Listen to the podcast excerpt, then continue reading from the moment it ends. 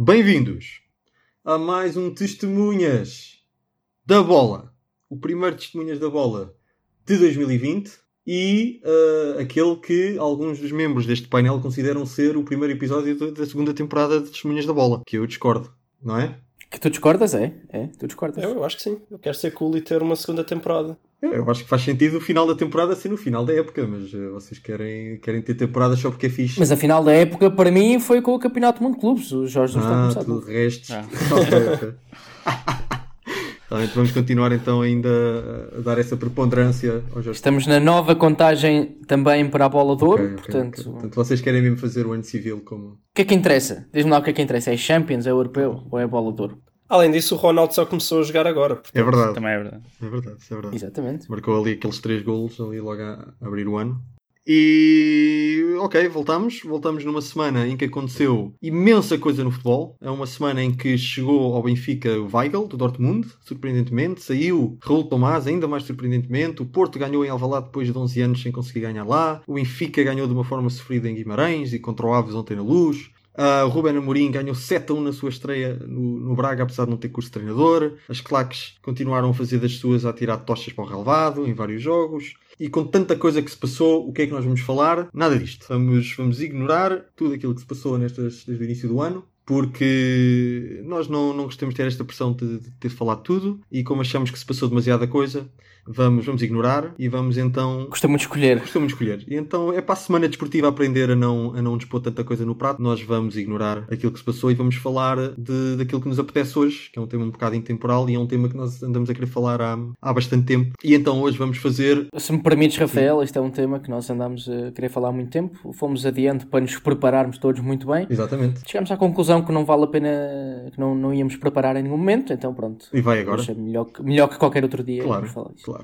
Mas pronto, é um tema que nos é muito querido e é o tema da competitividade. Portanto, hoje vamos ser todos testemunhas da competitividade, sendo que o Gonçalo vai ser um bocado o mestre de cerimónias deste episódio, que vai, vai guiar um, um bocado a discussão, até para, para compensar aqueles episódios em que ele vai, vai passar férias para, para sítios paradisíacos e nos deixa aqui sozinho. E é isto, está tudo pronto, estamos, cá- estamos cá todos, não é? Tudo pronto? E vamos a isso? Vamos. Vamos então. Bora. Vamos lá então. Boa tarde. Era para saber se tinha uns minutos para falar sobre bola. Vai partir Ricardo. Atira Portugal! Portugal! Portugal! Um bom jogador é aquele que joga bem sempre e põe os outros a jogar. E um, jogador- e um bom jogador é aquele que normalmente joga bem. Ele.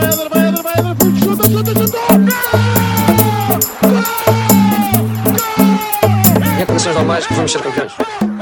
Em condições anormais também vamos ser campeões. Ora, um bom ano a todos.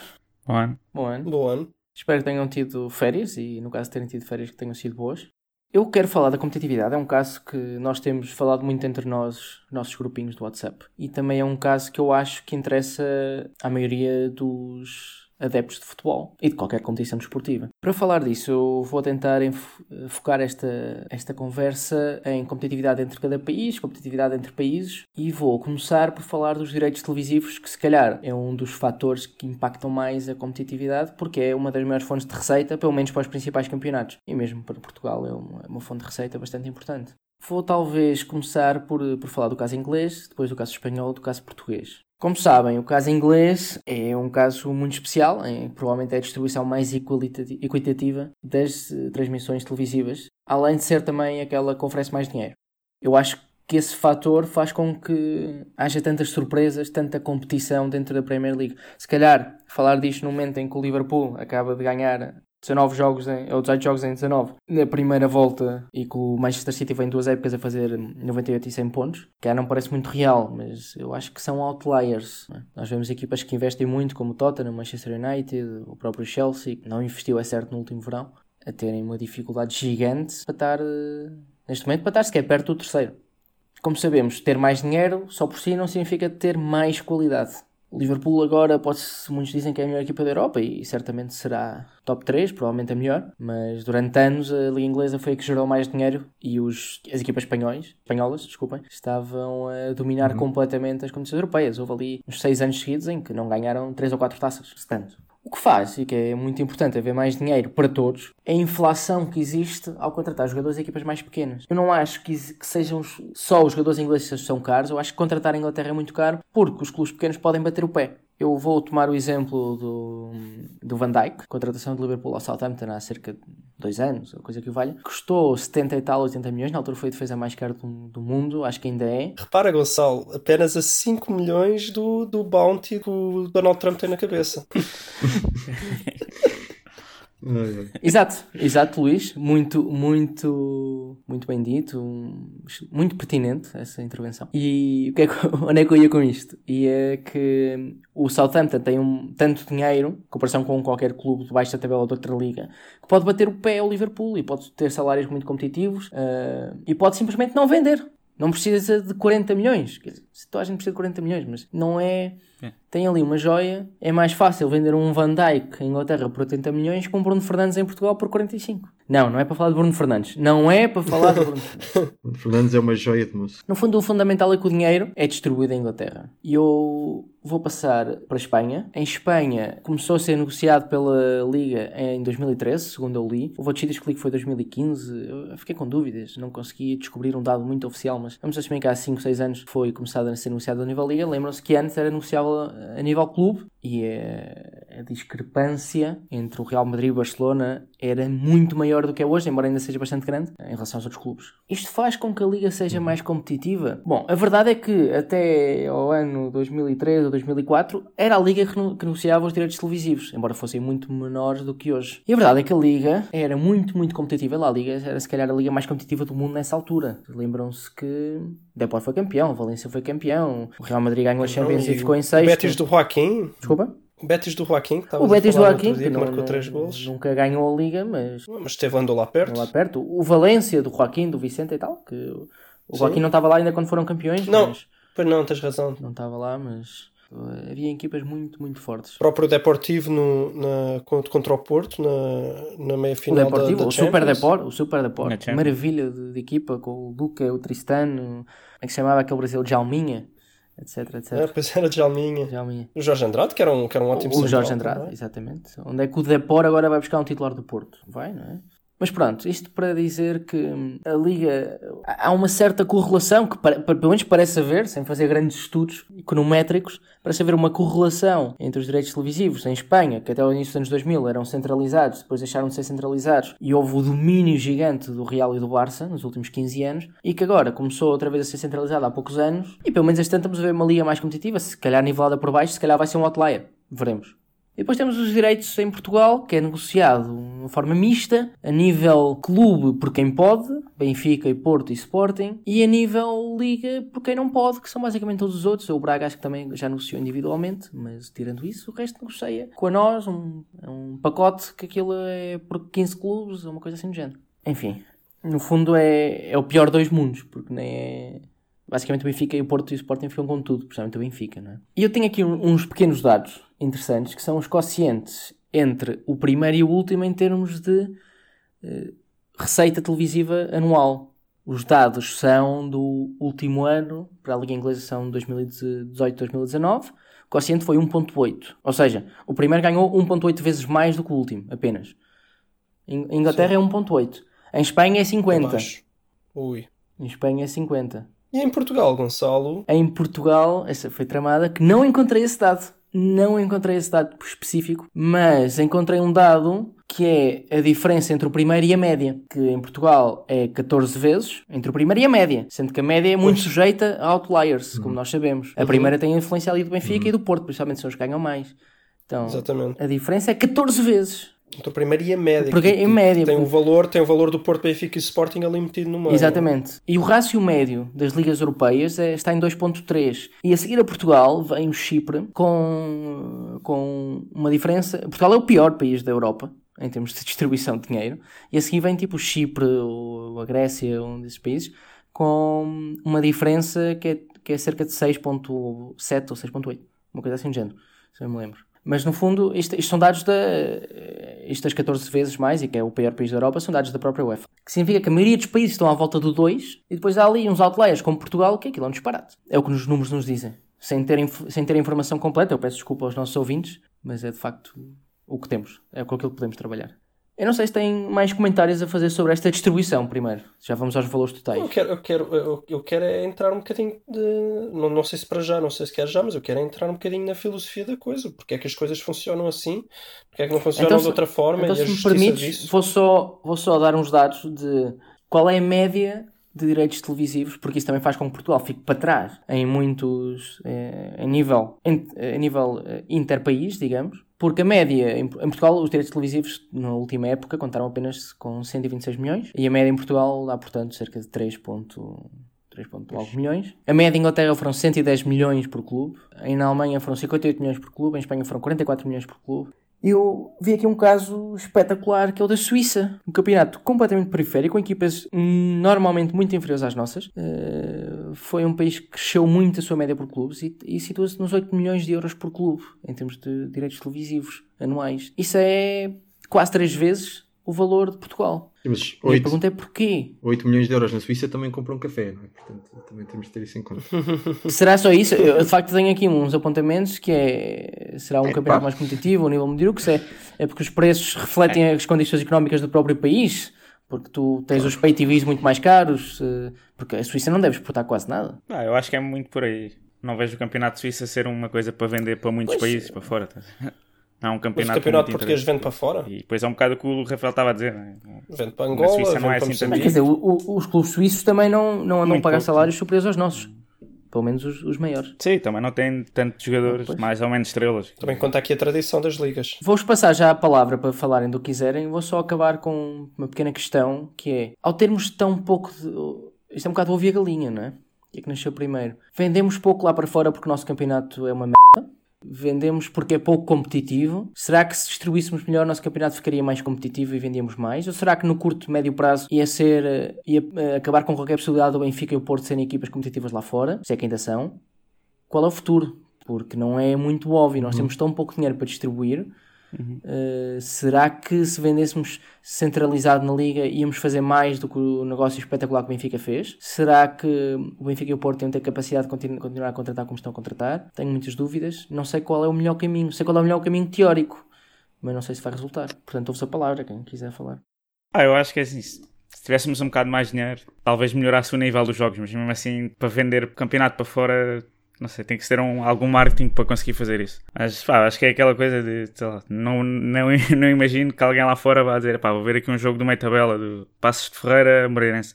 É, é complicado vender esse tipo de produto para muitos países. E, e também internamente acho que temos um problema que é quase todas as pessoas em Portugal são adeptas de um dos três grandes e depois do, do clube da terra, ou de lá, algumas pessoas na Amadora são do Estrela e do outro clube. Acho que isso também faz com que os grandes tenham muito poder no, no tema dos direitos ainda.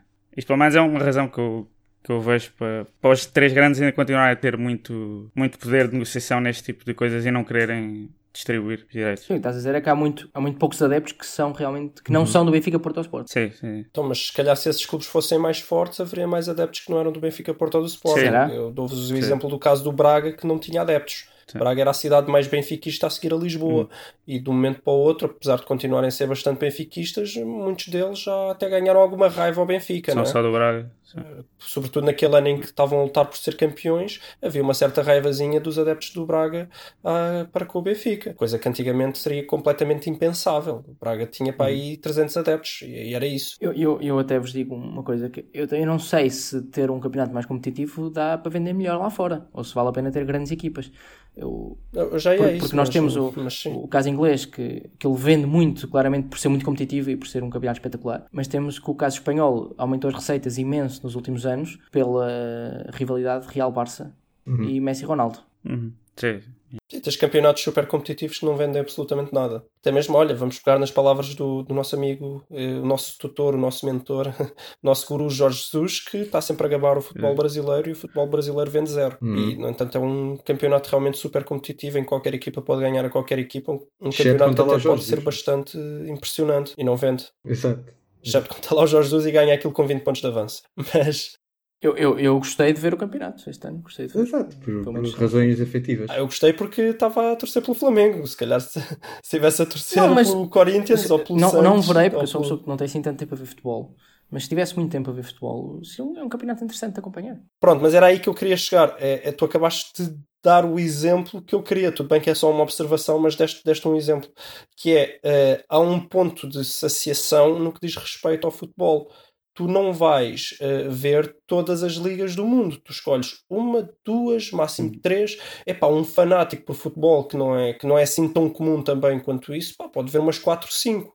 Mas o normal é, por exemplo, nós portugueses, ver a Liga Portuguesa, ver a Liga Inglesa e, com sorte, ver talvez a Liga Espanhola, ou, ou então, dependendo de quem está lá, ou italiana, caso esteja lá, por exemplo, agora o Cristiano Ronaldo. Mas é muito difícil encontrar alguém que siga com regularidade uh, mais do que três ligas. Na verdade, eu até diria que é muito difícil encontrar alguém que siga realmente com muita regularidade mais que duas ligas. E se esse espaço já está ocupado pela Liga uh, Inglesa, vai ser sempre a segunda liga de qualquer pessoa que não seja inglesa. Uh, então o que é que sobra para, para Portugal? Se a seguir ainda temos que ultrapassar Espanha, ainda temos que ultrapassar Itália, ainda temos provavelmente que ultrapassar a Alemanha. Ou seja, eu não tenho dúvidas que uh, eventualmente vamos ter que pensar na, na competitividade da nossa própria competição. E, e já lá vamos. Mas também não tenho grandes dúvidas que isso poderá não servir para absolutamente nada do ponto de vista de criar mais receitas para a nossa liga. Já agora quero ouvir o que é que Eu- vocês têm a dizer sobre Eu isso. concordo mais ou menos que, quero com, com a análise do Miguel quando diz que o caso português é diferente do caso da maior parte dos outros países, porque de facto a, contra- a concentração de adeptos é muito maior em Portugal. Ah, os três grandes em Portugal devem ter, sei lá, 90% dos adeptos, né? enquanto se tu fores ver, se calhar, os, as três maiores equipas, para já é difícil definir o que é que seriam as três melhores equipas da Inglaterra, mas pronto, as três equipas com mais adeptos da Inglaterra, se calhar, têm quê? Têm 15, 20% dos adeptos. Sim. E portanto é difícil para mim Não, e, e, e se vamos para a Alemanha, Sim. Portanto, Alemanha, portanto então, o que nós estamos a falar quando do nós falamos de uma distribuição mais equitativa dos direitos televisivos e receitas em geral, o que, eh, no futebol português o que estamos a falar é de um subsídio dos três grandes aos clubes mais pequenos. Eh, temos de ser bastante claros em relação a isso. Ah, sim, sim. é um, é, é um subsídio. Mas repara, Agora a questão é se esse subsídio tem retorno ou não. Era aí que eu, ia- que eu queria chegar. Isso pode ser um investimento, pode ser um subsídio, mas pode ser visto como um investimento. E a questão é até, até que ponto é que é um investimento e a partir de que ponto é que passa a ser só um subsídio. E depois aí temos de ter em conta esse tipo de fatores, como se calhar é um investimento quando nós damos um bocadinho mais dinheiro às equipas mais pequenas e elas, por alguma razão, se tornam mais competitivas, esse dinheiro para se tornarem mais competitivas e o campeonato torna-se mais competitivo e depois, entretanto, conseguimos vender os direitos televisivos lá para fora porque o campeonato é melhor. Isso, nessa perspectiva, é um investimento. Mas eu concordo com o Luís quando ele diz que acho difícil o campeonato português, no médio prazo, ter alguma projeção internacional muito relevante. Mas, mas calma, tens outro fator que te pode dar retorno, que não é só os direitos televisivos. Tu podes usar os direitos televisivos para fazer o investimento, através de distribuição, tendo retorno, por exemplo, a ter melhores equipas, fazer melhores resultados na Europa, ter o Sporting, Benfica e o Porto sempre nas Champions, a receber muito mais dinheiro. Uhum. Ok, então eu vou-te dizer, eu vou Então, mas, tem, mas tens menos dinheiro? Como é que consegues Pois, ter a questão, é, a, questão é, a questão é que. E e aí vai com uma coisa. Não, tem, tem, tem- tens o Guimarães a dar pontos, tens Exato. Isso vai, isso vai de encontro exatamente à minha ideia. Ah, sim, mas tens o Porto, o Benfica e o Sporting Mas a dar isso vai de encontro à minha ideia. A a minha sugestão para o caso português era, era a seguinte: haver um bocadinho mais de redistribuição, mas não muito, ou seja, dar um bocadinho mais ao, à equipa, às equipas de, de- de- lá de- do fundo da tabela, mas vou ser sincero, não muito mais. Ah, mas haver mais redi- redistribuição, exatamente, principalmente às equipas que vão à Liga décimo. Europa, às equipas que vão à Europa, para garantir que as equipas que, portanto, isso seria dado em- em- não como, hum, como um dinheiro uh, lump sum, mas dado como prémio no final do, no final do campeonato. E então, Uhum. Mas sabes que não podes fazer isso no sistema que tens agora em Portugal. certo, certo, certo, certo. Não, seria preciso uma mudança de Sim, sistema, sim, mas eu acho que o caminho para Portugal não, ser- não passaria tanto por haver uma, uma distribuição cega e, e equitativa, em que as coisas, é, que as coisas hum, são distribuídas, ou seja, no final ficar com rácios parecidos, rácios parecidos ao que tivemos a discutir para a Espanha ou para mais para a Inglaterra, mas sim dar prémios já ah, bastante chorudos àqueles clubes que ficam em quarto, quinto, sexto lugar, que depois podem usar esse dinheiro no final da época para ir atacar o mercado e ir buscar de facto bons jogadores e fazerem brilharetes na Europa e aí sim hum, trazer mais dinheiro para o campeonato português. Eu acho que essa seria a, a- a solução ideal, porque eu sinceramente não vejo uma solução que passe por eh, subsídios dos grandes aos, aos clubes pequenos e não acho que estar a dar 15, 10 ou 15, não, não, são 10 ou 15, porque é como tu dizes, são valores irrisórios por equipa. A média são 3 milhões, como tu disseste, não é? Portanto, estamos a falar de, de valores um bocado, um bocado, ah, mesmo que fizesse uma coisa equitativa, não, não faria muita, muita diferença aos clubes mais pequenos, mas faria muita diferença Uh, fazem, fazem. Um, um, clube pequeno que está agora a receber 500 mil euros por ano, receber 3 milhões e meio. Sim, ok. Sim, faz diferença. Claro que, que a média, não podes dar a média, mas, mas faz imagina, passar a um milhão e meio. Tô... Mas, mas eu estou de acordo contigo que temos que privilegiar a posição no campeonato. E, e temos Sim, que privilegiar eu acho, pronto, eu acho que esse é que seria o cut-off ideal, seria tentar de facto um, dar esses prémios a quem vai à Europa e depois também, também tornaria a liga mais competitiva porque os clubes sabiam que de facto se chegassem a esses lugares então tinham esse bónus muito grande. E, e ao clube que vai pela, pela Taça de Portugal. Eu lembro-me, por exemplo, quando o Beira-Mar ganhou ah, claro. a Taça de Portugal, isto já foi em 97, havia uma grande discussão dentro do Beira-Mar e na cidade se o Beira-Mar devia ou não ir à Liga Europa porque ia gastar imenso dinheiro uhum, para aquilo uhum. que era o seu orçamento anual. Pois, exatamente. O Beira-Mar desceu divisão esse ano? Desceu divisão nesse ano, jogou, jogou a Liga Europa, a Taça UEFA na altura, na segunda. Pois, portanto, uhum. eu acho que a solução para o futebol português passaria mais por aí, uma, uma, um sistema de prémios em que. E aí já seria um bocado mais investimento. Exato, e aí a ideia é que depois, no final, os clubes grandes nem sequer fossem muito prejudicados em termos de valor absoluto, não é? Um... Não, repara que se, se, se, tivermos sempre três equipas na Champions, Sim. pelo menos duas garantidas e, e uma Sim. potencial que, que haverá de ir Sim. pelo menos metade dos anos, sempre dinheiro a claro, entrar. Mas para isso precisamos ter mais equipas a fazer bons resultados e para isso precisamos de equipas mais fortes na Europa e para isso elas precisam mais dinheiro e daí os tais prémios. Portanto, eu acho que isso seria um investimento. E ir muito para além disso, eu acho que já começava a ser um subsídio uh, e, portanto, eu acho que Portugal não tem condições pela, pela questão que o Miguel falou, de, os números de adeptos é tão, é tão está tão concentrado que eu acho que não nunca vamos chegar a um ponto do, do campeonato nem sequer espanhol, quanto mais o inglês. E é o que eu tenho a dizer sobre. Não, claro, obviamente não. Se fosse só Portugal, eu não tenho dúvida que uma coisa do género uh, redistribuição total seria melhor, porque tinhas Sim. uma liga muito mais competitiva. Sim. Agora, não é só Portugal, nós importamos e muito com as competições internacionais. Eu gosto muito de ver as equipas portuguesas a jogar e a ter sucesso em competições internacionais. E isso só é possível caso realmente os clubes topo portugueses sejam fortes. E nesse aspecto, parece-me que eh, conseguimos alcançar aqui alguma unanimidade com a proposta do, do Rafael. Sim. Parece que estamos todos de acordo que é realmente permitir aos clubes de topo. Vamos mandar uma carta ao Proença. Sim, mas pronto, permitir aos clubes de topo continuarem a ser competitivos lá fora, mas uh, os clubes que vêm logo atrás a dar-lhes também uma ajudazinha para Sim. que eles possam também ser competitivos competitivos lá fora, o que implica que cá dentro haveria um bocadinho mais competitividade, não haveria o Benfica a ganhar todos os jogos da primeira volta e a perder apenas contra o Porto, exato, que é em exato. teoria o único clube que pode ganhar ao Mas eu acho que nós temos que. Quando tu dizes continuar a ser competitivo, estamos a ser competitivos, porque eu acho que nós tivemos 10 anos ou 15 anos muito bons entre, entre ali 2013 e 2013, em que fomos a várias finais europeias, o Porto até ganhou, etc. O Sporting, até o Sporting foi uma final e meias finais da Taça UEFA, etc. A partir daí tem sido ah, um bem, mas, estamos, mas passámos à frente da Rússia mas, mas Foi, mas foi na altura em que houve uma inflação gigante no futebol, ou seja, que o paradigma do dinheiro mudou e nós ficámos também, para trás. Também, mas também isso foi porque não entrou dinheiro em Portugal por, por questões de... No não houve investimento no campeonato português, porque já vamos lá, a isso, ninguém então. vê o campeonato português, portanto, etc, etc, etc.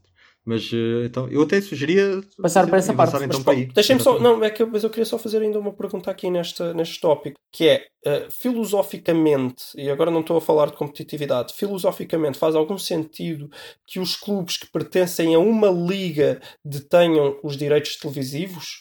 E eu, eu, eu pergunto-vos isto, uh, por, por, exemplo, ontem estive a ver o Benfica contra o, contra o Aves, jogado no Estádio da Luz. Eu pensei, ok, está a dar na Benfica TV. É verdade que o Benfica é o dono do estádio. Mas o Benfica não é o dono do Aves e o espetáculo não está a ser dado só pelo Benfica a jogar. Por acaso até estava, mas, uhum. uh, mas isso é um pequeno à parte. Essa é a questão filosófica que eu ponho sempre. Se nós, se nós formos ao limite, os clubes todos desaparecem, menos o Benfica, Porto e Sporting, e a nossa liga Sim. fica repetitiva. Exatamente. Então, ontem o Benfica estava a jogar com o Aves. Porquê é que o Benfica é dono daquele jogo? Uh, se está lá o Aves, o Benfica não é dono do Aves. Uh, se fosse contra o Braga, eu ainda entendia que o Benfica fosse dono de tudo o que estava a passar ali, mas contra o Aves não, não, não me parece, não é? Sim.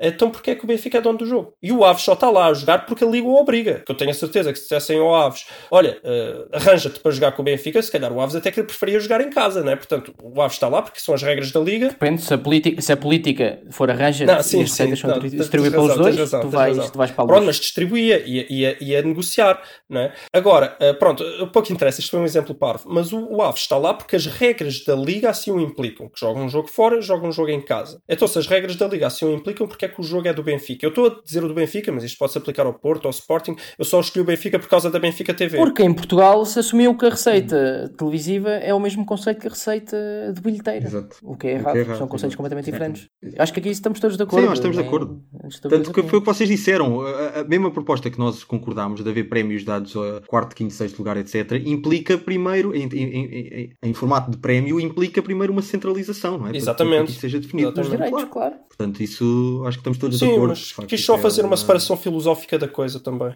Então avançamos. Avançamos. Sim. Eh, Eu, eu queria falar de investimento interno ou externo. Em Portugal seria sempre externo, não há dinheiro cá dentro. Eh, investimento no, no futebol. Quando eu falo de investimento no futebol, é privado, especificamente, não é? Estou a falar de Abramovich, do. eu Vou pedir desculpa, não sei como é que se chama do PSG, mas Sim. eh, esse Os tipo de do- investidor. É, Os senhores que do é um Qatar, do Dubai, da, da, da, Rússia, etc. E até americanos. Em Inglaterra há vários clubes, o United, o Liverpool, etc. São, são controlados, ou foram comprados por americanos. A minha pergunta, e já dou aqui uns, uns já faço uns comentários, é é bom para os clubes que os clubes pertençam aos sócios, que é uma coisa muito latina. O Real é assim, o Barça é assim, o Porto, o Benfica, o Sporting, etc. Há muito essa coisa, ah, o clube pertence aos sócios. Isto é realmente uma coisa boa, per se? Ou, ou, ou não interessa para nada e, e, e se houver investimento privado, desde que o clube ganhe, é isso que interessa? Isso acontece muito em Inglaterra, Itália e França, por exemplo. Existe um impacto real na competitividade entre países e não dentro de um país com esse investimento? Será que o Abramovich poderia transformar o Benfica num clube que lutasse realmente pela Champions, como o PSG, apesar de não ter ganho, mas quer dizer, colocamos ali naquele lote de, de candidatos? Ou em Portugal isso era impossível? Miguel? É isto. Pá, em relação ao, dos clubes pertencerem aos sócios, ah, não sei. Em, pá, em Portugal também acho que tem um bocado a ver com a mentalidade das pessoas de- nas Assembleias Gerais. Estão sempre muito, lá, como aquela de há uns tempos do Benfica, de- aquelas críticas ao Vieira. Tem coisas boas, mas pronto, na, na situação que temos agora, liga, da nossa liga com as outras.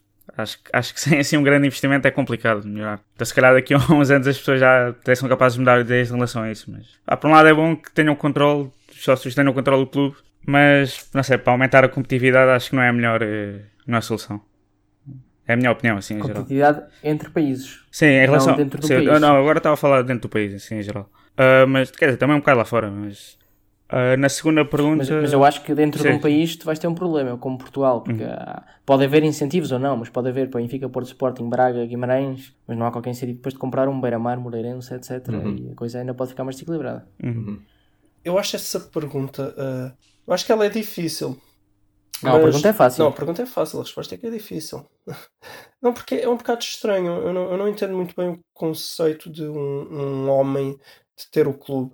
Eu, eu acho que se torna sempre um bocadinho uma coisa política. É assim, eh, há uma coisa que me assusta, que é se uma pessoa detém o clube eh, e se essa pessoa for incompetente, o que é que Continua. acontece? sim. não é?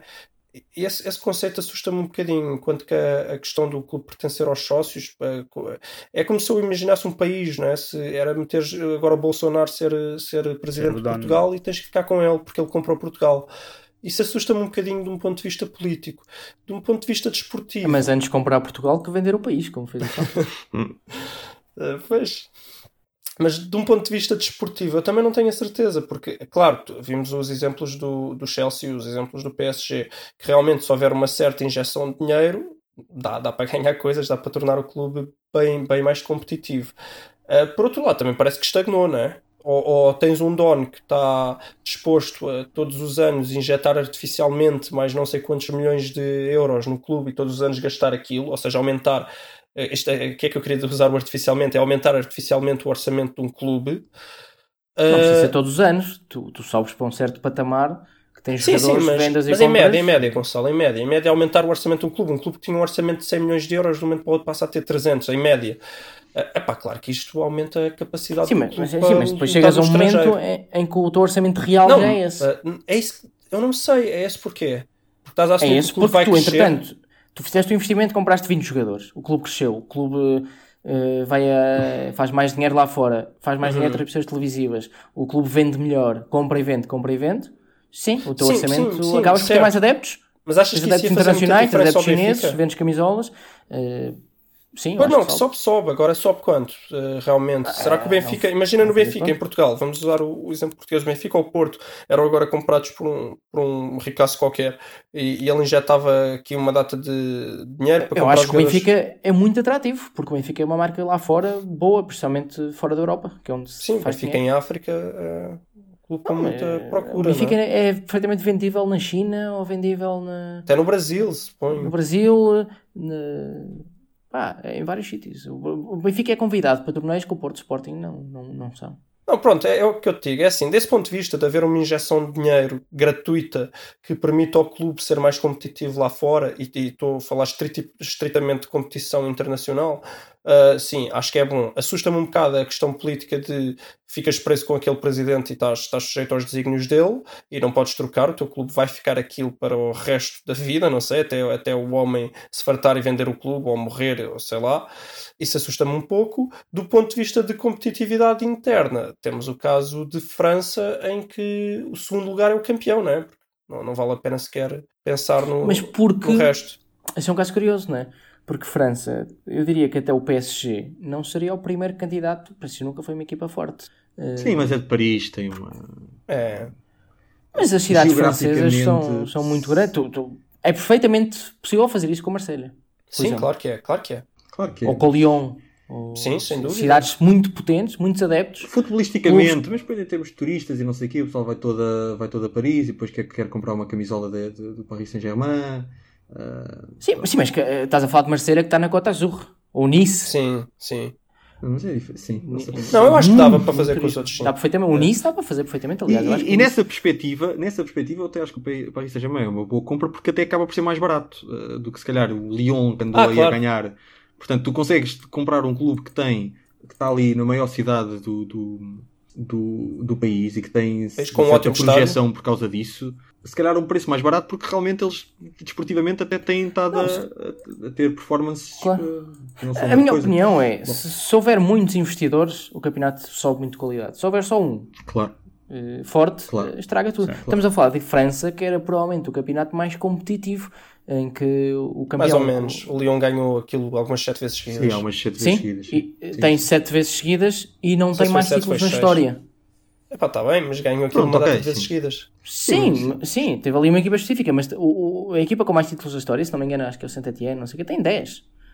Historicamente Sim, é, tá muito. é por períodos, é por Nem períodos, sabia. certo? Como, como sempre, mas eh, há muitos, há, há 31 campeões, se não me engano, ou 30, ou 25 ou 30 campeões, é uma Sim, coisa absurda. houve aquele que, que foi à final da Champions, que acho que hoje em dia não sei se ainda, ainda existe mesmo como clube, mas, mas pelo menos na primeira divisão o San Remos ou uma coisa assim, não sei. Não me lembro agora o nome, mas, mas sim. Portanto, estamos a falar do- de uma liga. Quer dizer, o Montpellier eh, foi campeão e desceu divisão dois anos depois, ou, ou subiu divisão e dois anos depois foi campeão. Sim, é Isso aconteceu em historicamente 2010. competitivo, Historicamente competitivo e o PSG vai estragar isso. Ah, e vê-se, tiras, tiras o PSG de lá e é um campeonato muito atrativo nesse aspecto. Quer dizer, o, o Vilas Boas, o Vilas Boas está a dar ali mais um degrauzinho, está a criar ali mais um degrauzinho, mas em geral é, Eu, eu, eu de vez em quando vai- calha ver uma, uma parte de um jogo ou uma coisa assim fora do PSG e até é um- é um bom campeonato. Agrada-me ver. Ah, eles jogam bem. um Estão futebol sempre a formar craques, sempre a formar craques ali naquele país. Não sei, Ah, Rafael, já se ne- quer ter alguma coisa mais a dizer. Ok, é a minha vez. Vamos lá ver se ainda me lembro das tuas perguntas. Portanto, a primeira pergunta é a questão do- dos, dos adeptos serem donos Sócios do clube ou, ou versus privado. Não é? Ahm, ok. Então, A segunda pergunta isso, é: que- existe um, um impacto real? E a terceira pergunta é se seria possível fazer isto no Benfica. Ok. Então, primeira pergunta. A questão dos adeptos ou dos investidores é assim: eu gostaria de viver num mundo em que ah, os, os clubes fossem ah, detidos pelos adeptos. Agora, ahm, Sócios. pelos sócios, sim. Ah, agora, se a certo ponto os adeptos de um determinado clube querem vender a alma, a alma ao diabo e em troca de dinheiro para investir na equipa estão dispostos a, a dar o controle do clube a, a uma pessoa que venha de fora, ao mesmo tempo quem sou eu, não é? O clube, o clube é dos sócios, os sócios é que sabem. Portanto, Eu pensava que ias falar do dilema do prisioneiro. Que é, é bom que todos sejam controlados por sócios Ah, a partir claro. do momento em que um sai, claro. O incentivo Claro. dos outros é sair. Claro, pronto. Portanto, eu acho que é um mau equilíbrio que, que haja esse dinheiro a entrar, pronto. Ahm, mas é o que é. Agora, eu também não, eu também não, não me sinto que- capaz de banir isso, mas eh, se calhar, se calhar até o mundo do futebol beneficiaria com isso. Enfim, Mas eu acho que, de um ponto de vista político, a nível de, sei lá, se pensares nisso quase como uma falha de mercado, havendo alguma externalidade, eu acho que o mundo do futebol talvez beneficiasse em não haver esse tipo de investimentos. E, e Epá, sim, mas a partir do momento que os adeptos, que os adeptos que têm, que têm o poder de decisão sobre o clube estão dispostos a, a, a dar esse poder a uma só pessoa, o que é que, que, é que- Sim, mas, ó, Rafael, mas se, for só, se olhares a isso de um ponto de vista económico como um conceito de externalidade, é, pá, a partir do momento em que as, as pessoas fumam, deixas de fumar. Não, mas quer dizer, Ah, se é uma não. sociedade, Sim, se é não, uma não é? sociedade, tu, no limite podes comprar as ações, não as ações, mas a participação dos sócios, pode ir, eh, quer dizer, Pois, quer dizer, não acho que. bom, enfim, não é eh, muito fácil controlar. Não, acho, acho um bocado não, estranho não acho esse que seja fácil sistema. controlar. Mas não sei até Bom, quanto é que não seria bom haver uma regra que proibisse isso. Não sei. Porque não, não, acho que essa regra não tirava assim tanta liberdade ao ponto de podermos começar a falar em ditadura.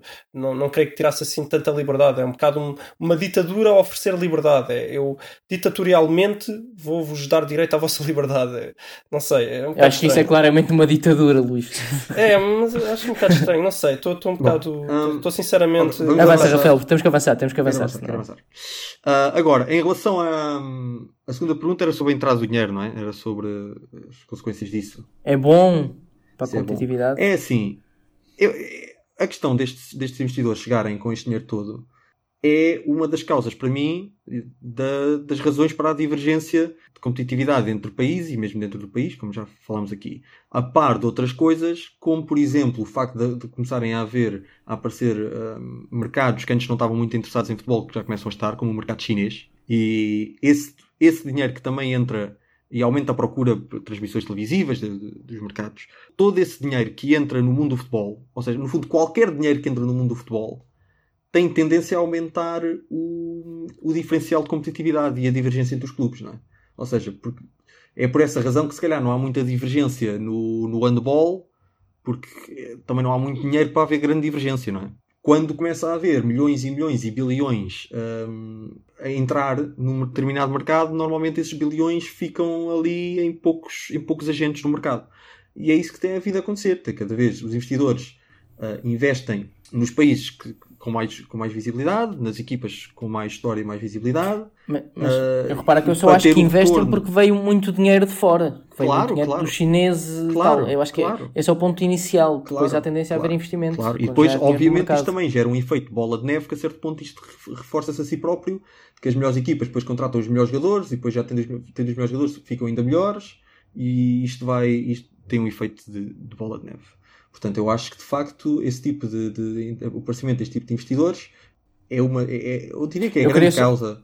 ah, Permites fazer um parênteses sobre Sim. os investidores? sim. Existe uma regra que é o fair play financeiro. Exato. O fair play financeiro da. UEFA é mau para a competitividade e, de certa forma, houve investidores Uhum. que vieram repor alguma competitividade. Porque se nós pensarmos no fair play financeiro, ele diz basicamente que tu tens que ter receitas para, para ter gastos. Exatamente. Ora, se não houver investidores, se não houver uma forma de gerar receitas eh, externas de alguma forma, com, como o- no PSG o que fizeram, que foi através de patrocínios da própria empresa, etc., eh, o que faz é que o Real, o Barça, o United o- e o City e tal, que já são os que têm mais receitas, são sempre os que podem investir mais, independentemente de conseguirem fazer um bom trabalho ou não. Claro. Eh, Claro. É uma regra, é uma regra contrabalança, ou seja, os investidores contrabalançam um pouco essa regra que é ditatorial para as equipas mais fortes que têm mais receitas e mais Sim. nome. Sim, sim. Pois permite, faz com que sejam as únicas que também capazes de, de atrair esse investimento, não é? Porque também são as únicas que têm as receitas que justifiquem, ah, não, que permitam depois ter as coisas equilibradas, não é? Custos, custos e, e receitas. Certo, e, e então vou então agora elencar isso com a questão do,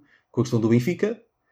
Ah, e dizer que de facto o Benfica nessa, nessa perspectiva acaba por se calhar não ser um clube super atrativo porque um investidor que não pode enterrar muito dinheiro no Benfica para tornar, um, para tornar o Benfica um clube super competitivo a nível europeu, porque a certo ponto vai esbarrar com o facto de se calhar o Benfica não tem, ah, como, como não joga num, num campeonato super competitivo, não tem, não consegue vender os direitos por os direitos televisivos, portanto, quanto conseguiria de outra forma, um, e nem consegue ser tão chamativo para os melhores jogadores, e portanto não vai ter aquelas receitas todas, e portanto não, não, também não, não pode ter os custos associados ao, ao, ao facto de andar e ir, ir comprar grandes jogadores, estrelas e pagar salários a super estrelas, etc, etc. E portanto eu que acho queria- que, eu acho que fica difícil uh, clubes que fora dos grandes campeonatos sejam atrativos para esse tipo de investidores, o que lá está, reforça uh, a divergência. Era aí que eu queria chegar, era aí que eu queria que vocês chegassem. Então, vamos passar. Ainda temos que falar dos empréstimos, mas eu vou deixar para o fim, eh, porque eu tenho que fazer a ligação disto com a Superliga Europeia. É bom ou é mau haver uma Superliga Europeia? É possível haver uma, uma liga, ter uma liga. Assim, eu acho que existem demasiados clubes na Europa. Existem demasiados clubes, demasiadas ligas, demasiadas coisas que não têm retorno nenhum, que é só para o pessoal brincar. O pessoal brincar vai brincar para a rua. Uma terceira divisão em Portugal não serve para grande coisa. Eu sou- vou ser muito polémico aqui. Quem me tiver a ouvir e for adepto do Alverca, estou lixado. Olha, olha que Eu- temos alguns 50 ou 20 adeptos do Alverca. Exatamente, exatamente. para eliminar são, são, Sporting, todos, são todos adeptos do Alverca. A questão é, para que é que temos tantos clubes? Eu sei que isto foi a evolução natural do desporto na Europa, mas eu quero fazer uma ligação com os Estados Unidos. Vocês sabem que eu adoro os Estados Unidos em termos desportivos. E vou falar um bocado das eh, políticas pró-competitivas que existem. Vou usar o exemplo da NBA, que eu conheço melhor, mas segundo eu sei, existem noutros, noutros desportos, futebol americano, etc, etc. E que se podiam ou não implementar no futebol. E para se implementar um futebol, obviamente, tens de ter um organismo que controle tudo, que vai ter que ser a UEFA. Ora, eu não gosto da UEFA, o meu problema é esse. Mas eu gostava de uma Superliga Europeia. O problema da Superliga Europeia é que está a ser, então, está a começar a ser falada pelos principais clubes. Também não gosto, tinha que ser uma coisa eh, de competência, não é? Primeiro sistema é o sistema draft. Eh, o sistema draft só é possível porque não existe formação nos próprios clubes, existe formação nas universidades. Ora, em teoria, a formação nas universidades é boa. E eu gosto que exista uma linha. O que é que nós temos no desporto europeu muitas vezes? É. Ah, eu Isso vou para mim não é estudar. nada claro que seja melhor que o sistema de clubes, mas ok. Eu também não, mas vá. Não, não é claro, não é claro, mas tem vantagens e desvantagens. Por isso é que eu vou falar Pronto, delas. Força. Primeiro, tens algumas vantagens. Que, o que acontece muito na Europa é uma coisa de eu ou me dedico ao futebol ou me dedico a estudar. Isso acontece imenso. Pelo menos em Portugal e em Espanha. Uhum. Imagino que noutros- não sei noutros países, não tenho essa realidade. Ora, esse sistema permite que não seja bem assim. O desporto vai acompanhado com a escola sempre. É verdade que chega a um certo momento, na- como há muito dinheiro envolvido nisto, eh, há muitos problemas que são, de facto, pessoas que não se esforçam nada na escola, continuam a, só pelo desporto escolar nos Estados Unidos, continuam a ter vagas, portanto isso, isso distorce um bocado ali a realidade. E depois existe um problema muito grande, principalmente, que é a liga universitária. Podemos falar numa liga universitária como, o que aquilo é até aos 23 anos, como liga de promessas, da NBA. Há muitas, muitas transmissões televisivas, há muito dinheiro envolvido, milhões e milhões envolvido nisso. Eh, e os a- atletas, como são estudantes, não podem receber quase nada. E andam ali a, a matar-se, a treinar duas vezes por dia e não recebem um salário. Portanto, há, há vários problemas do ponto de vista da universidade, do ponto de vista do próprio dinheiro envolvido, que aquilo é um bocado uma máfia. É certo, eh, admito isso. Por outro lado, permite que tu tenhas um sistema eh, pró-competitivo que se chama o draft. O draft, basicamente, para quem não sabe, eh, na NBA funciona através de vagas. Essas vagas eh, têm uma ponderação, é os chamados picks, em que há equipas com, que escolhem primeiro, normalmente tem a ver com as equipas que. Não tem a ver só com o último ano, tem a ver com vários anos e tu podes comprar picks a várias equipas, é certo? Mas tu, as equipas pior classificadas têm tendência a ser os primeiros a escolher. Escolhem o que é que o para significa, elucida-me, o que é que significa ser o primeiro a escolher em termos, o, o, o- os jogadores, o que é, qual Imagina. é o papel dos jogadores nessa, nessa história? Não tem. Eh, não tem? Vão, vão, vão para Ah, a e tu achas isso lista. bonito? E tu achas isso bonito? Sim, mas é para poucos É jogadores, só- não é? não, não, calma. Se o jogador não quiser estar lá depois, pode forçar a venda e a equipa que escolheu vende e troca por 3 ou 4 jogadores ou troca, se o gajo for um craque, o que acontece muitas vezes é um craque ou uma equipa mais fraca e o que fazem é uma troca. Não há, não há compras e vendas na NBA, só há trocas. Já agora. Eh, eu acho. Uma troca com outros jogadores. De qualquer forma, ficando com o jogador ou trocando, essa equipa vai ficar muito mais forte que o ano passado. Mas espera aí, percebo, eh. Gonçalo, só, só, uma, só uma pergunta. Eh, eu sei que é um bocado assim à parte, mas um jogador que, que seja picked, eh, ele, como é que ele negocia contrato? Os contratos são fixos na NBA. Ok, pronto, só tinha essa dúvida. Uh, tu tens tetos salariais e tens salários pré-definidos. Ok. Por exemplo, tu uh, houve este ano um jogador de.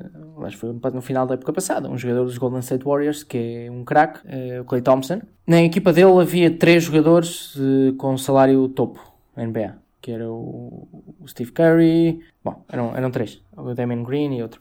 E, mas quem define que esse jogador possa ter um salário topo não é a equipa. seja, esses jogadores têm um salário topo porque já foram All-Star Games não sei, quantos, não sei quantas Ah, vezes, ok, há porque não sei quê, não sei- São critérios definidos, pré-definidos e muito claros. Podem ser discutíveis, podem ser justos ou injustos, mas são definidos e muito. E ele eh, está muito frustrado com isso, por exemplo.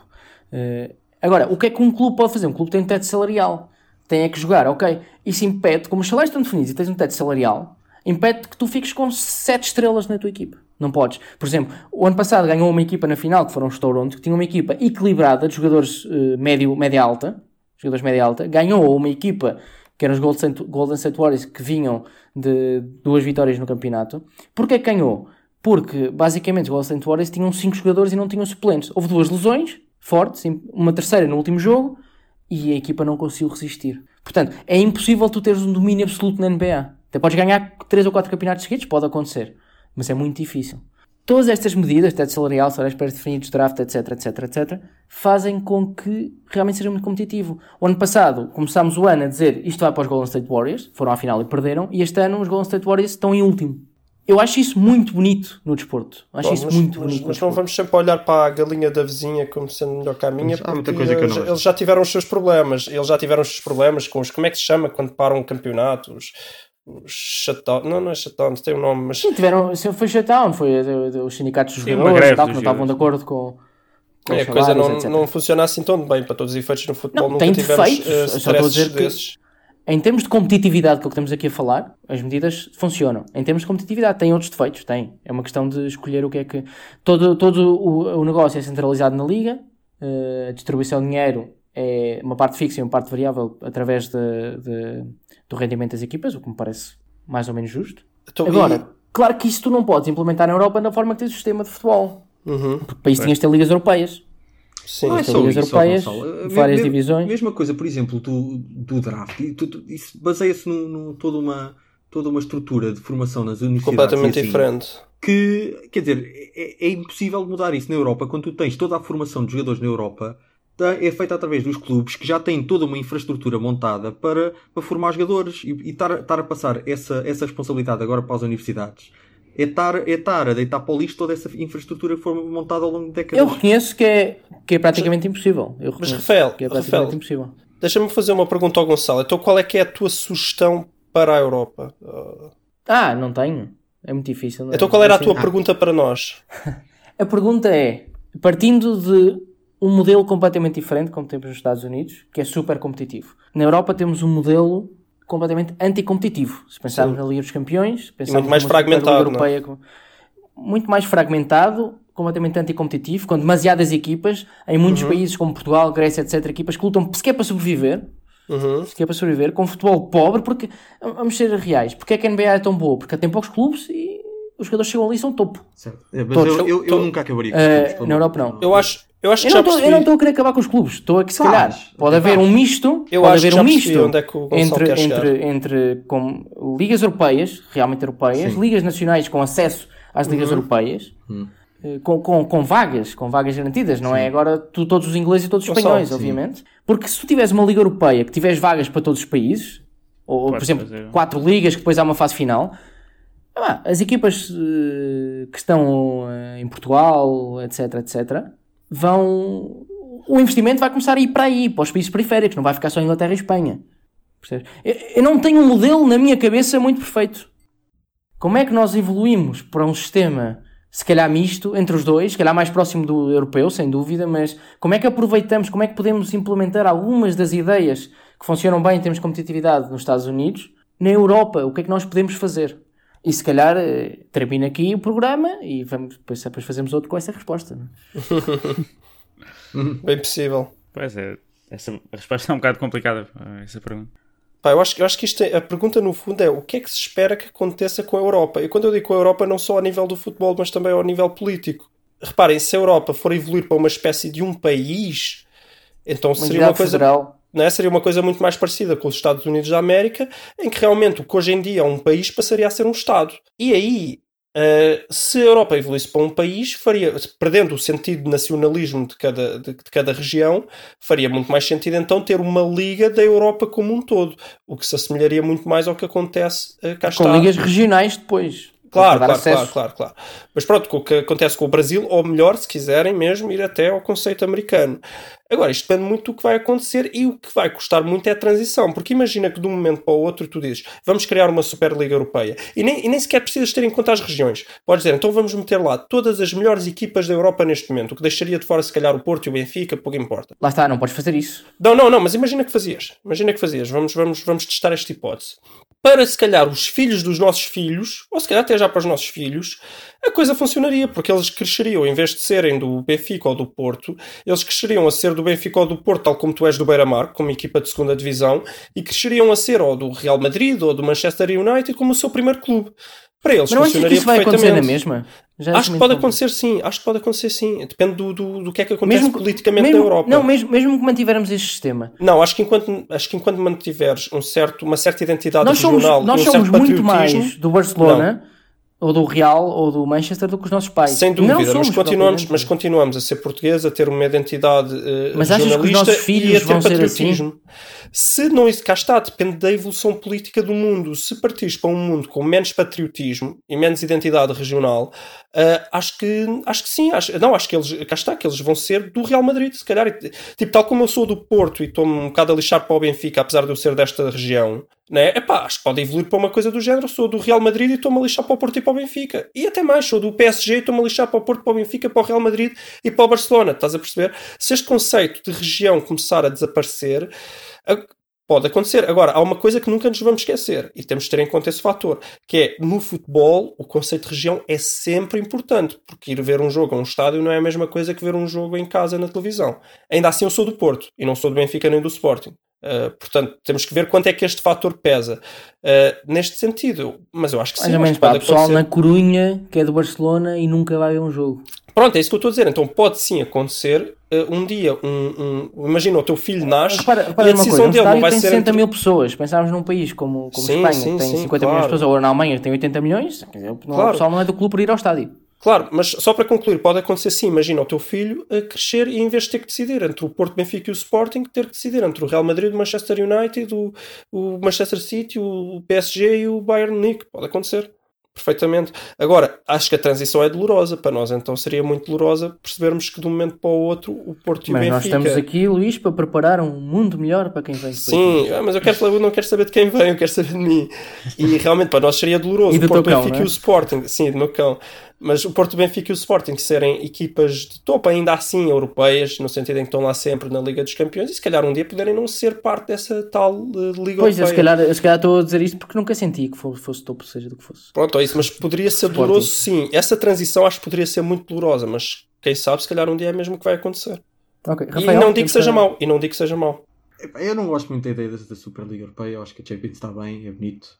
Ah, e conseguiria imaginar uma coisa que fosse campeonatos nacionais só com, imagina, 10 equipas que se jogasse até janeiro e depois ali entre fevereiro e maio seria outro campeonato europeu com 10 equipas em que, jogava, em que jogavam só os campeões das, das ligas nacionais, por exemplo. São mais que 10 equipas.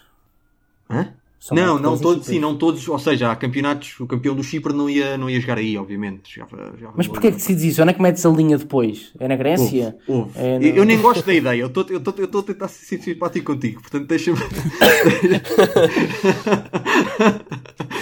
Ah, esse é o único, esse é o única, o único formato em que eu até vejo a coisa que talvez resultasse, mas mesmo assim não gosto muito. Mas pronto, eu acho que a Champions está bem como está. Ahm, pronto. Em relação a como é que, ah, como é que nos Eu, aproximamos eu, de uma eu- coisa. Deixa-me só dizer que eu, eu acho que a Champions seria mais bonita se tivesse menos equipas inglesas e, e espanholas e tal. Não. Ah, bom, Menos, não sei se concordo.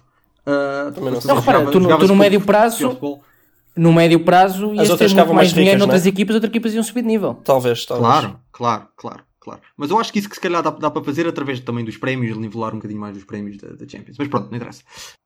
Só para finalizar, uma medida que eu gostava de ver e que eu acho que já ajudava a tornar as coisas mais niveladas e se calhar a ficar um bocadinho mais próximo da NBA sem as dificuldades que isso, que isso, que isso implica, seria começar a, fazer, a impor regras no que toca à utilização de jogadores da formação nos clubes. Ou seja, dizer que o Benfica tem que ter 5 ou 6 jogadores da formação do Benfica no plantel. Então e quando o Benfica é obrigado a vendê-los, Rafael? Quando o Benfica é obrigado a vendê-los, como assim? Não, é, isso seria muito fácil para os clubes portugueses. Se nos obrigassem a jogar com os jogadores portugueses, nós éramos campeões do mundo, mas é Claro. se não nos obrigassem a vendê-los. Claro, então, mas isso, mas, então, mas, o- mas, o- mas o Paris Saint-Germain e etc. também tem de jogar com, com os jogadores da sua formação. E etc. Portanto, há menos Pá, espaço mas aí é- isso é muito complicado. Não, então, e o, e o- Não, não, imagina acho que o que Bernardo é Silva tinha que ficar no Benfica. Olha o que é que Sim. ele não estava a perder em salário. Achas o Exatamente, eu não gosto dessa Não, ideia. Eu os gosto de fazer. Eu, eu tenho que fazer. Eu tenho que fazer com o que o Benfica o- seja capaz de manter o Bernardo Silva e não, Não. Obrigar o Bernardo Silva a não poder ser do Benfica, que é diferente. Mas não, tu não obrigas o Bernardo Silva a não ser o Benfica. Tu dizes ao Benfica que tem que ter 5 jogadores da formação do Benfica. Obviamente, o melhor jogador, o Bernardo Silva, o melhor Não, estás a baixar o nível, porque o não ia melhor- mudar nada, não ia mudar nada, a não ser o Benfica estar agora a jogar com o Florentino, os Jetson e tal ao mesmo tempo. Como assim? Não, oh, oh, Rafael, tu estás a obrigar o Benfica a jogar com o Jetson, Florentino, etc. A ter no Porque o plantel, Benfica né, ia, ia plantel. vender, ia vender na, mas já tem. Já tem. Mas ia vender na mesma. Está bem, já o- tem, o mas já- o Silva, Benfica etc. já jogou com equipas que, não, que quase não tinham portuguesas. E o meu Além ponto disso, não é isso o é- Benfica. isso é um conceito O- o meu ponto não é o Benfica. antiglobalização. O meu ponto é impedir Paris Saint-Germain e o United e não sei o quê, e, e os- esses clubes cheios de dinheiro, de encherem o plantel todo só com Ok, as só- estrelas que vão buscar, que vão buscar ao- ao- Isso só funciona de uma e forma. Assim, isto Isso obrigaria funciona- esses clubes a, a apostar na formação. Ou seja, terias todos os Mas clubes. já apostam. Já Não, apostam. ou- O problema é que tu tens uma. que, se, que se puseres este tipo de incentivos apostam mais. Um, isso obrigaria Eh, os não, o Chelsea, o Chelsea é das melhores equipas a formar. Eh, O problema é que tu tens que obrigar isso, é proibir a venda de jovens de países para outros. Porque senão eles vêm cá buscar com 15 ou 16 e já está feito, que é o que eles fazem muito agora. Oh, eu, eu acho que o futebol para já dava mais identidade ao futebol, ah, permitiria que o Benfica e o, e o Sporting e o Porto e o Paris Saint-Germain não sei o quê jogassem ali com o núcleo de jogadores que são seus, isso daria mais identidade e, e- e tiraria espaço nos, plantel, nos plantéis das equipas cheias de dinheiro de investidores do Qatar para ir ah, buscar todas e, e rechear aquilo só das maiores estrelas do mundo, porque ah, havia ali 4 ou 5 ou 6 lugares que tinham de estar destinados a jogadores formados no PSG ou, ou, ou- ou Ok. qualquer que Só, seja o uma, só uma pergunta, Rafael. E, e limitas o tamanho dos plantéis? Tens que limitar. Limitas então. também dos plantéis, sim, sim, sim. Oh, Rafael, só uma coisa. Eu, eu concordo que isso seria uma solução eh, pró-competitiva. A questão é, eh, se formos um bocadinho mais filosóficos e mais políticos, parece que é, hoje, hoje é o meu tema, de facto estás a ir um bocado contra a globalização, não é? E que eu não sei se isso politicamente não me soa nada bem. Contra a globalização. Não, eu não disse jogadores portugueses, eu não disse que o. o- Bom, de Benfica- qualquer forma, o jogador pode Rafael, ter- o eu só acho o que- Benfica pode ter jogadores da formação que sejam oriundos do, da Roménia ou de onde quiser da Rússia. Não, tá bem, mas Isso estás- pode estás funcionar, marcado mas isso, isso lá está. Mas aí o que vais fazer é que esse investimento do Sheik seja quando eles têm 16 anos. Eh, estás a fazer é que, ok, em vez de eles contratarem nessa altura, vou contratar antes uma ata Contratem. deles, Contrato. vão ficar com, com, com o monopólio da formação eh, a partir dos Não, 15 e não, 16 não. anos. Porque é um, porque é um, é um, é um investimento com um retorno tão, tão incerto que eu acho que isso, não, isso nunca aconteceria. Mais ou menos. Nunca, é impossível esses clubes todos irem buscar as estrelas todas. Isso, acho que isso não aconteceria, sinceramente. E eu acho que o futebol ficaria com mais identidade, os clubes ficavam com mais identidade, havia, nivelava o nível de competitividade, quer entre países, quer, quer, hum, quer dentro do- dos países, e ficávamos com uma, mais qualidade de futebol, porque havia, ia haver uma muito maior aposta na formação em todos os clubes e em todos os países. Tínhamos- Íamos ter melhores jogadores de futebol, mais profissionais. Ah, acho, que era, acho que era bom para o, para o- podia ser bom para o futebol, para o futebol mas Olha, eu. Mas se que uns 40 disseste- anos ou 50 atrás, era assim, né? O Benfica tinha os jogadores da sua formação e ganhava li- Ligas dos Campeões. E o Porto, né? Era assim. o Benfica porque- só teve estrangeiros a partir de 92 a 93 com o Arthur Jorge e em, 90, em 80 e tal 88 e 90 foi às finais da Liga dos Campeões. Pois, Mas era, era uma Liga dos sempre. Campeões diferentes, em que só havia uma equipa por país. Não, mas E- mesmo assim, acho- se obrigares, se obrigares a jogar com, com jogadores da formação, quer dizer, é, é- é muito lógico que Portugal, que anda com um nível de formação excelente, passaria rapidamente a ser um, um país topo no, no Mais ou menos, tens um, tens um problema, tens um problema, é que os jogadores que saem daqui muito bons ficam topo lá fora quando competem em grandes equipas. Não, está Então bem, tinha- mas aí mas tinhas as que melhorar, lá eu fora acho que seriam mais melhorar o nível grandes. aqui. Tinhas que É, melhorar. convergia. possível, eu acho que é convergia. Eu só, só me custa um bocado do ponto de vista político da coisa de estar a combater um bocado a globalização. Amigos, temos que acabar. Temos que acabar. Pois não temos. falámos de empréstimos, mas eh, antes só para acabar, Rafael, eu acho que essa medida é boa se tu limitares muito as compras de jovens, porque também não podes andar ali a transacionar Certo. pessoas de 13, 14 anos, como Certo. já existe. talvez, talvez. E, eh, e pronto, e para acabar, limitar os empréstimos. Eu acho que aqui mais ou menos estamos todos de acordo, não vai haver grande discussão. Eu acho Sim. que não é saudável uma equipa como o Chelsea tem 4 ou 5 plantéis emprestados pela Europa em clubes tipo Anderlecht e companhia. Isso não é saudável para o futebol. Não queres um jogador no teu plantel, tens direito a 3 empréstimos por ano. As jovens que saíram da academia, tu queres emprestar um bocadinho para rodar. Tens E o resto, apostas e o resto vendes. E já nos esticámos um bocadinho, não temos tempo para tiki-taka. Acumula tiki-taka para a semana, não é? É tipo para milhões, acumula. Acumula. e depois- Acumula vai sair mais. Exatamente. Só tenho uma queixa é que nem boa tarde disseram, pá. Hoje É, pá, isso não, isso, tá, isso é para o tiki-taka, não gasta agora. para a semana aí. Ok, pessoal, Boa noite. está tudo? Bem-aja? Está tudo. Bem-aja. Muito bem. Bem-aja nossos ouvintes. Para a semana a mais.